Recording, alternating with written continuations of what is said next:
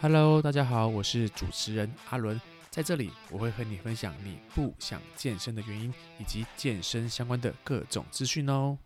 Hello，大家好，欢迎回来到我的频道。今天要来跟大家分享的是，你不改变就等着被身材改变的这个主题。那讲这主题好像看起来很直接，因为就是因为很多人。都想要去运动，想要去健身，然后都是光想，然后不敢实际去行动。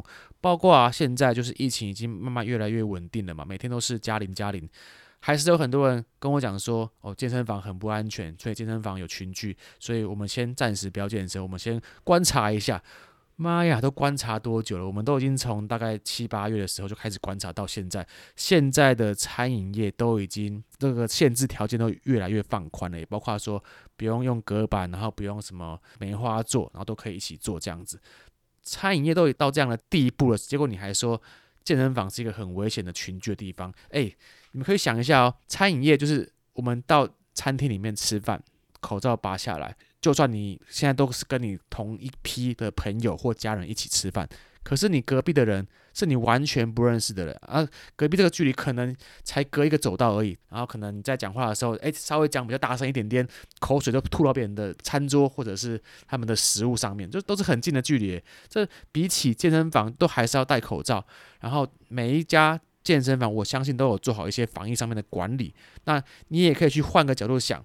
有去健身的人，通常对自己的健康要求都会比较高，这一定的嘛，因为你要去健身，就是要想让身材变更好啊，让身体变更健康啊。可是去外食，这些人可能连他的生活作息、他生活状况，甚至于平常有没有去运动，我们都不晓得。其实我们有时候在找借口的这种理由啊，都通常都是为自己的懒散、懒惰。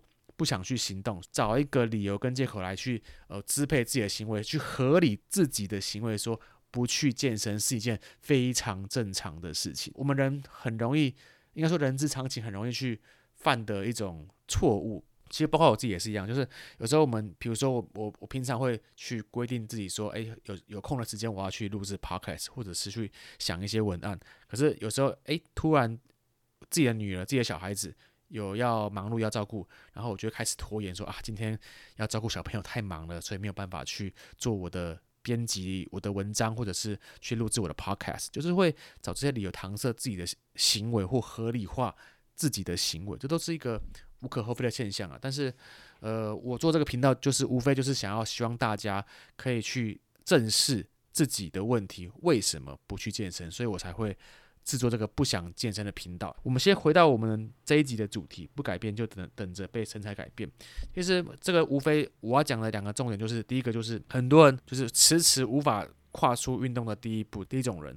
那第二种人是运动了一段时间、一段过程之后呢，然后却中途放弃。这个其实我们在建立这种目标都是一样的，就是包括你有些人想要看书，有些人想要就做什么一些生活上面的习惯。一开始充满热血，后来就是丧丧失意志，丧失这个兴趣，就中途放弃。这种状况会有有什么样的发展呢？我觉得你们可以去想一下。如果说假设我们先以运动健身当做例子好了，你现在不去健身，你现在不去运动，这个就是你不行动的成本会花费有多大？包括说你将来你可能因为你不去运动、不去健身，而导致于。你可能有一些肥胖的现象，肥胖的症状，而导致于可能年长四五十岁、五六十岁之后，就会开始有一些慢性疾病的状况出现。然后这时候呢，你可能就要花医疗费去呃医疗自己的一些慢性疾病，比如说可能心脏病、高血压、三酸甘油脂等等之类的问题。我不敢说很多了，就是。会有非常非常多的现象在你身体会发生，那我们也很难确保说你身体之后会有什么样的状况。那与其你去担心，或者是你去保险这些以后医疗的一些状况，何不现在就花时间，或者是花钱去健身房，请一个教练去教导你如何正确的去做运动，去做健身。虽然我这样讲好像就是邪教在推广健身，但是你们可以去。稍微去思考一下，我讲的都是很真实的，就包括说，现在很多的机构都在推崇乐龄运动、乐龄健身，就是防老、防老化。就你老化之后，你可能会有什么样的现象？你可能你的行动不方便，你可能要麻烦你的子女照顾你，又或者是你将来可能要请外佣外劳要去。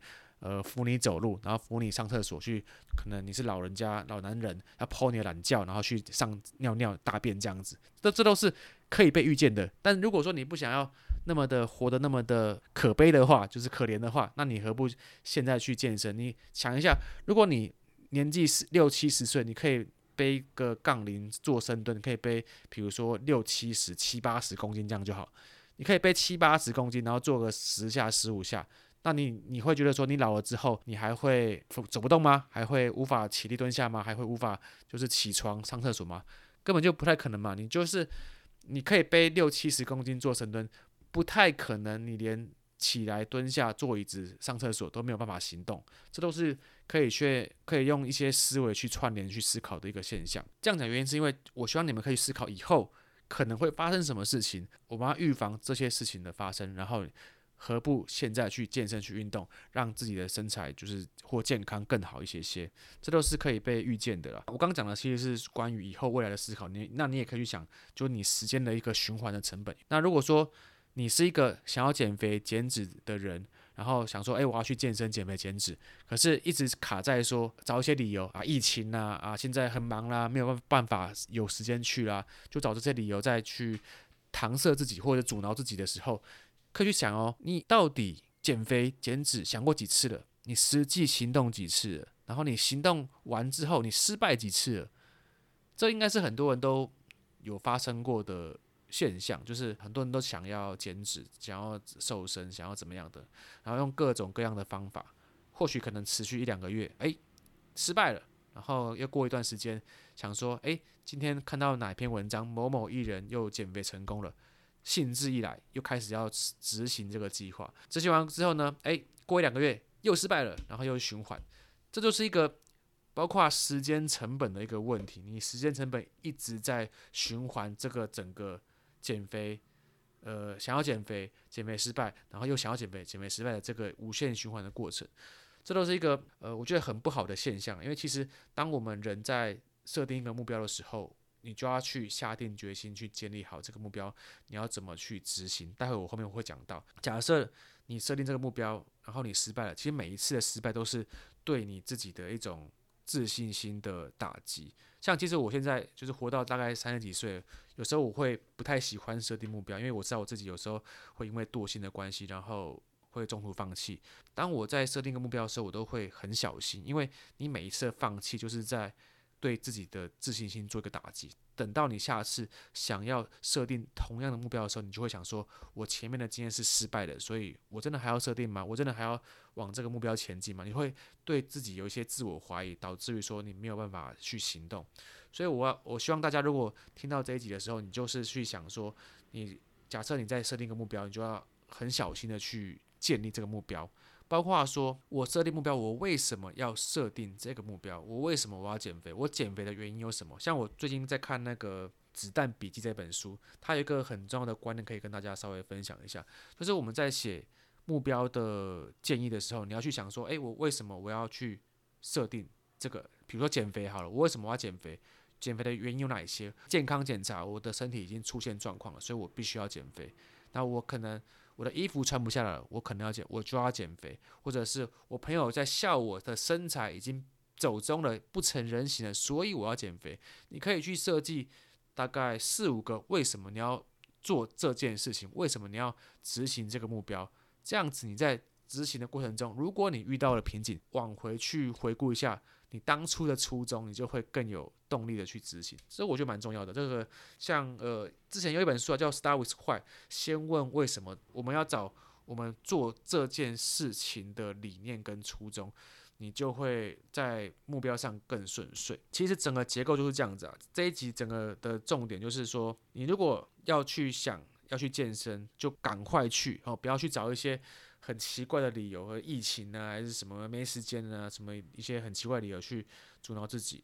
那如果说你已经发现到你会找这种理由去阻挠阻挠自己的时候，你就要去想：哎，我不去做的成本有哪一些？我老了会怎么样？我将来可能会变变怎么样？我一直吃垃圾食会变怎么样？好，当你又意识到这些的时候，你开始可能会下定决心想要去运动，那你就可以去考量说，我要去怎么把我的目标更具体的去执行出来，去实现出来，去写出来。我在执行过程中，我为什么要设立这个目标？